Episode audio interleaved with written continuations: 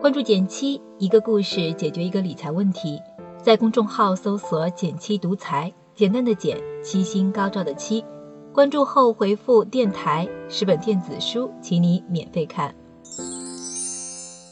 上周一，也就是节前的最后一个工作日，收到一位好朋友的消息，原来当天他的一笔理财到期了，钱返回到了卡上，但他一时没想好下一步该怎么投资，想着省点事儿，就决定先存进余额宝里。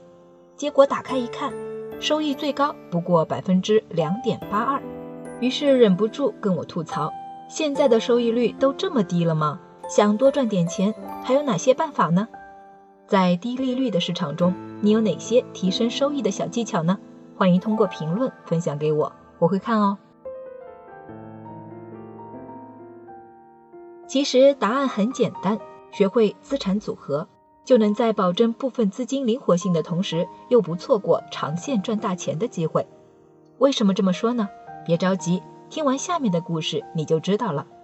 开头朋友的话让我想起了之前另一位在银行工作的 W 的遭遇。W 是二零一四年入行的，遥想当年，余额宝的收益率最高到过百分之四点七，连一年期的定期存款都有百分之三的利息。按这个水平。每天拿零花钱赚份早餐，绰绰有余。但当时的 W 却盯上了收益更高的 P2P。那时候这个行业才刚起步，不少平台返现贴息，再拿个新手福利，赚个年化百分之十的收益率并不难。久而久之，W 也承认自己被各类高息产品养刁了胃口，甚至表示低于百分之八的理财产品他都不会多看一眼。虽然自己就是金融从业者。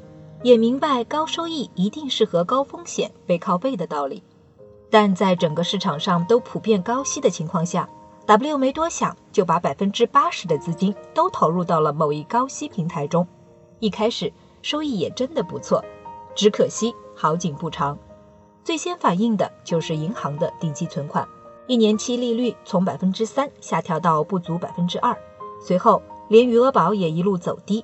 二零一七年下半年起。收益率就跌破百分之三，再也没起来过。而他投资的平台也受到影响，收益率一降再降，到了百分之七点八一年。作为银行一线的工作人员，当时 W 其实早有预感，低利率或许才是未来的大势所趋。于是他也慢慢从平台撤走了不少资金，但将近百分之八的收益率还是很有诱惑力的。W 最终留了十万块，始终舍不得取出来。不想直到去年底遭遇暴雷，这笔钱真的就没能拿回来。当时听完 W 的故事，我还挺感慨的。他自己也总结，之所以不能及时抽身，还是犯了由俭入奢易、由奢入俭难的错误。当你尝过高利率的甜头，再要把自己的期望值降低，一时半会儿还真挺难适应的。但现实是，未来市场的平均收益率可能还会继续下降。像上月底就出了这么个新闻，银保监会下调了普通型养老年金和十年以上的普通型长期年金的责任准备金评估利率，从年复利百分之四点零二五下调到百分之三点五。这意味着此类产品未来的收益率上限一旦超过百分之三点五，就要提交银保监会审查，百分之四的相对高收益怕是再难现了。再放眼到国际来看。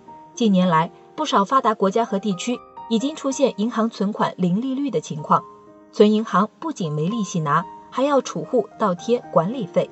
所以，如果你还不能及时调整预期，一味盯着高收益，反而可能被高风险困住。但是，哪怕是在低利率的时期，如果能用对投资思路，如果能用对投资思路，还是有机会多赚一点的。怎么做呢？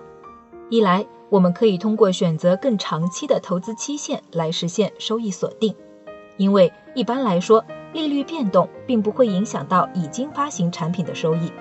比如，二零一四年，我家就有长辈买了五年期的国债，当时的利率是百分之五点四一，此后国债利率就逐年下降，如今同期限的利率只剩下了百分之四点二七。长辈们的做法看似保守，却反而替他们锁定了一个长期较好的收益率，不失为一种化被动为主动的好办法。当然，并不是所有资金都适合长达三到五年的长线投资的。生活中总要留一些短钱，以备不时之需，或者应付短期目标。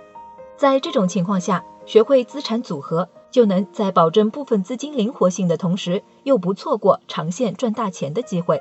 一般我自己的习惯是把手头的钱分为三份，将一年内计划要用到的钱投资到低风险产品，如银行的创新存款中。两到三年内用不上的钱，可以考虑配置一些债券基金，追求百分之五到百分之七左右的年化收益。五年以上不用的长钱，就拿去冒点险，投资一些权益类的产品，比如基金、股票。其实这一组合的本质是用短期波动换取更高收益，拿那些短期内用不上的，相对来说也是风险承受能力更强的钱，去尝试更多品类的投资产品。通过合理的配置和组合来科学的赚取更高收益，如此才能不把自己局限在哪种理财产品收益更高的僵化思维中，也能拥有在低利率环境下持续赚到钱的能力。好了，今天就到这里啦。右上角订阅电台，我知道明天还会遇见你。微信搜索并关注“减七独裁”公众号。记得回复电台，你真的会变有钱哦。